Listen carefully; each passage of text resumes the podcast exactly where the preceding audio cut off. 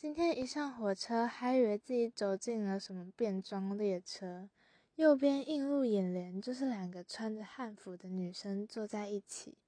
一转头到左边，就看到一个头发有黄有橘的背影，实在是非常的亮眼吸睛。边确认这真的是事实，边走到位置上坐下。坐下后，马上拿出手机跟朋友说这个突如其来的消息。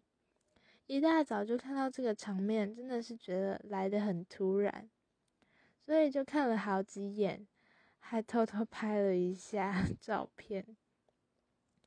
那个黄色带点橘的那位，似乎是最近很多人喜欢的动漫其中一个角色，而且他还带了一把，那是刀吗？还是剑？我不太清楚。不过很怀疑他是怎么通过站门口的。不会被拦下来吗？准备下车的时候，穿汉服的女生也纷纷在同一站下车。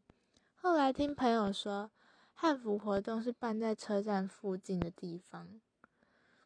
对了，在火车上跟朋友讯息聊天的时候，我有一位朋友，在此就称他为潘同学好了，因为他姓潘。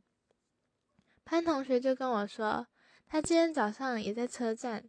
遇到一个怪人，是一个阿北，然后他就站在很靠近月台的边缘，接着左右看了一下，就做出要跳下去的动作，假装要跳轨的感觉，手还给我伸起来，真的超夸张的，什么人都有诶。